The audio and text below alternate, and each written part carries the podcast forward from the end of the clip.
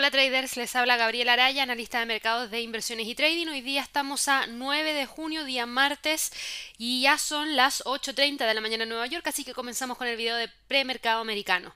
Hemos tenido una mañana bastante tranquila, no hemos visto grandes movimientos, pero sí es destacable que en estas primeras horas de la mañana, en el premercado americano, tengamos movimientos bajistas por parte de los principales índices en Estados Unidos, tanto el Standard Poor's como el Dow Jones como el Nasdaq, están con retrocesos importantes que obviamente hacen también evaluar la posibilidad de que tengamos algún movimiento de corrección mayor dentro de estos próximos días a raíz de lo que ya hemos visto todos dentro de los movimientos del mercado que han generado fuertes alzas y que de hecho nos llevan a alcanzar niveles que pensamos que no se iban a alcanzar con tanta rapidez. De hecho, si se fijan, en el caso del Nasdaq, estamos viendo que este instrumento quedó muy cerquita de la resistencia 1 semanal, que era nuestro nivel de resistencia que habíamos destacado el día de ayer, y ahora cotiza en 9.851 puntos.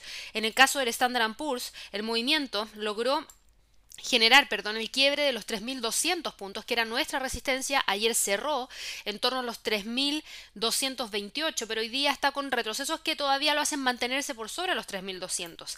Y en el caso del Dow Jones, el movimiento fue más o menos similar, alcanzó nuestra resistencia en los 27.553 el día de ayer, Hoy día, desde ahí logró caer, pero se quedó por sobre los 21.130, lo que habla que está respetando un nivel de soporte importante en el premercado.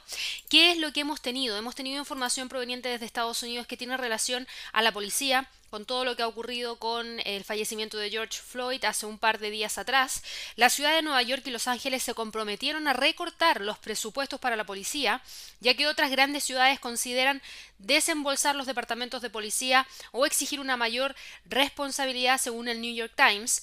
Eso por un lado, y por otro lado, tenemos también eh, información de que hay cierta sensación de que las acciones aún tienen más camino por recorrer debido a qué? Debido al apoyo monetario y al apoyo fiscal que podría eventualmente darse a raíz de las bajas tasas de interés y los esfuerzos de reapertura y la mejora de la situación a raíz del tema del coronavirus. Por otro lado, con las enormes ganancias ya registradas desde el mínimo que tuvimos acá el 23 de marzo, si se fijan, estos mínimos de acá me refiero yo, estamos hablando de este mínimo de acá, 23 de marzo, que si tomamos en consideración el movimiento del Standard Poor's se van a dar cuenta que nos ha llevado a ver un movimiento importante hacia el alza de alrededor de un 52%, que es bastante. Entonces, a raíz de lo mismo, con estas enormes ganancias que, y movimiento alcista que ya se han registrado en los principales índices, y dado que el mercado laboral aún tiene que demostrar que efectivamente puede recuperarse con la rapidez que se vio durante el viernes pasado con las cifras del non-fan payroll, es decir, vamos a tener que esperar un mes más para ver si es que efectivamente el non-fan payroll puede mantener esta senda positiva que se demostró el viernes pasado. Pero si es que eso no es así, también podríamos tener cierta consolidación en el movimiento hacia el alza, porque hay incertidumbre, por ende hay algunos que dicen, ok, el mercado accionario va hacia el alza, hay motivos para que siga el alza a raíz del apoyo fiscal, a raíz del apoyo monetario, a raíz de las bajas tasas de interés, a raíz de que se va a reabrir la economía, por ende tiene espacio para seguir subiendo. Y por otro lado tenemos a otros inversionistas que dicen, es muy pronto, ya han tenido un movimiento importante hacia el alza, debería venir una corrección, el mercado laboral mostró buenas cifras durante el viernes pasado, pero no quiere decir que las vaya a volver a mostrar durante el próximo non-fan payroll. Por ende, ojo con las alzas, yo preferiría consolidar en torno a esa zona.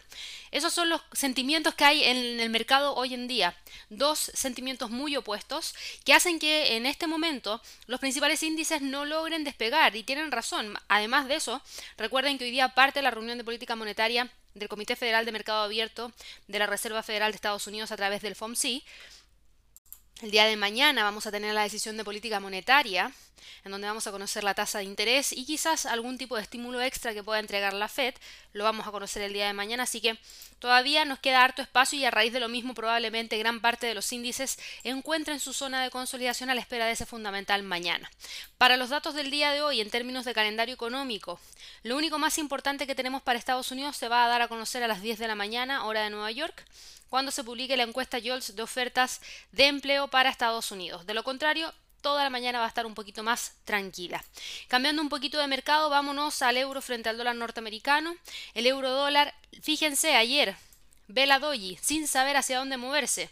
Hoy día ve la doji incluso logró quebrar el punto pivote semanal en algunos momentos. Ahora rápidamente está nuevamente tratando de estar en torno a los 1.12,92.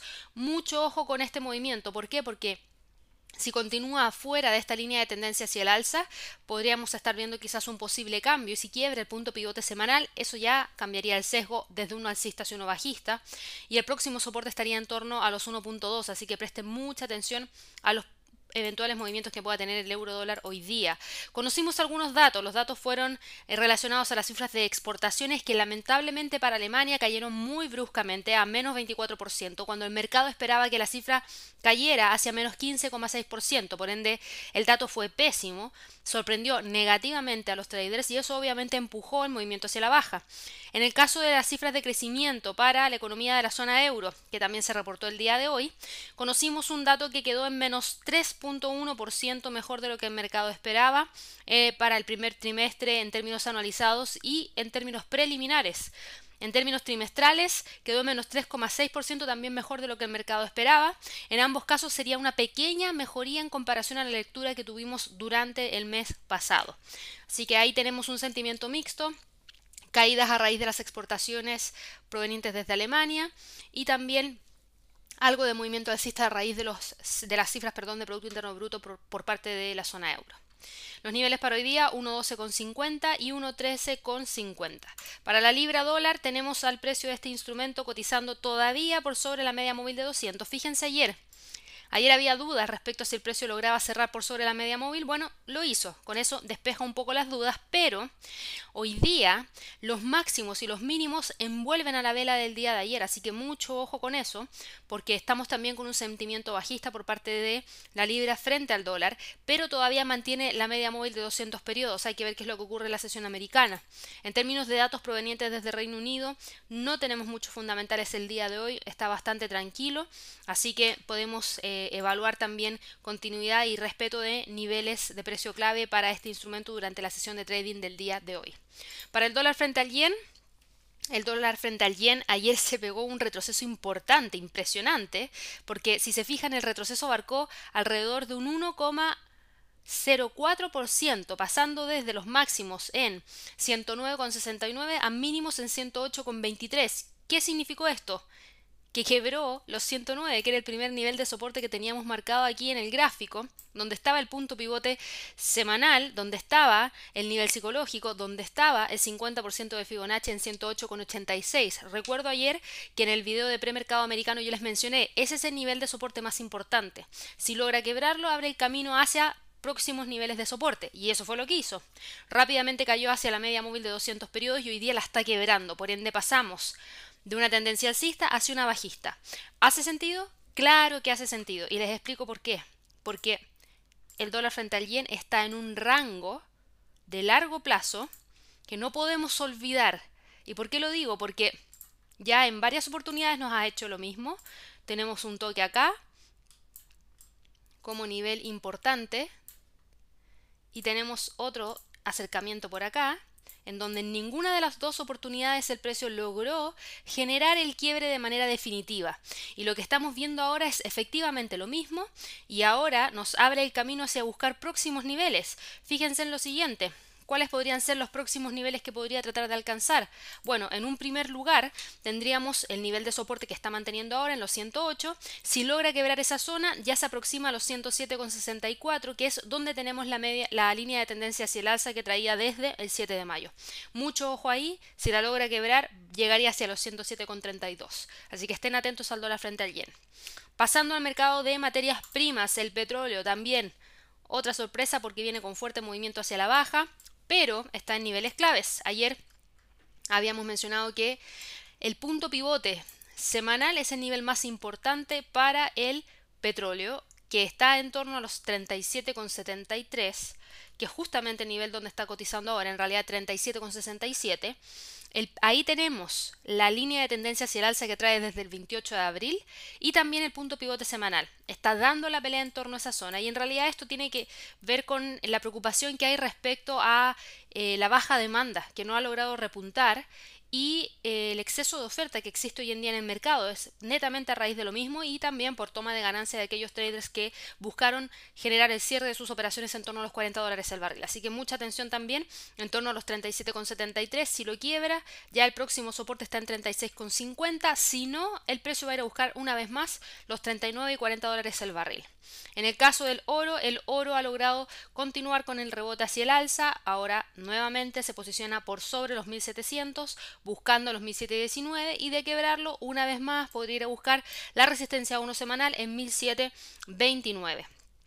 Por último, para el mercado de divisas emergentes, el dólar frente al peso mexicano ayer no logró romper los 21,50. Desde ahí está rebotando hacia el alza, pero ojo, está usando el punto pivote semanal como nivel de resistencia sólida y al parecer no va a querer romper durante la sesión de trading del día de hoy, pero es muy pronto, hay que esperar y ver que efectivamente se mantenga ese movimiento bajista que podría definir el próximo camino que pueda tener el dólar frente al peso mexicano.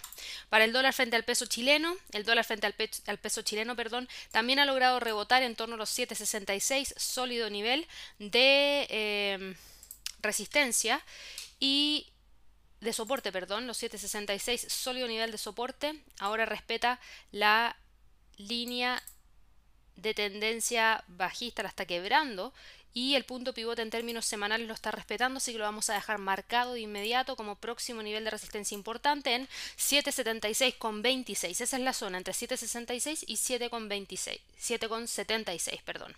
Es decir, 10 pesos de diferencia entre el soporte y la resistencia, es más fácil. Así que bueno, espero que todos tengan una excelente sesión de trading. Me tomé un par de minutos más para hablarles del premercado americano, pero ya con esto quedan con una visión completa de todo lo que estaba pasando en los mercados financieros antes de que abra la bolsa en Estados Unidos. Así que bueno, que tengan una excelente sesión de trading y nos vemos mañana. Hasta luego.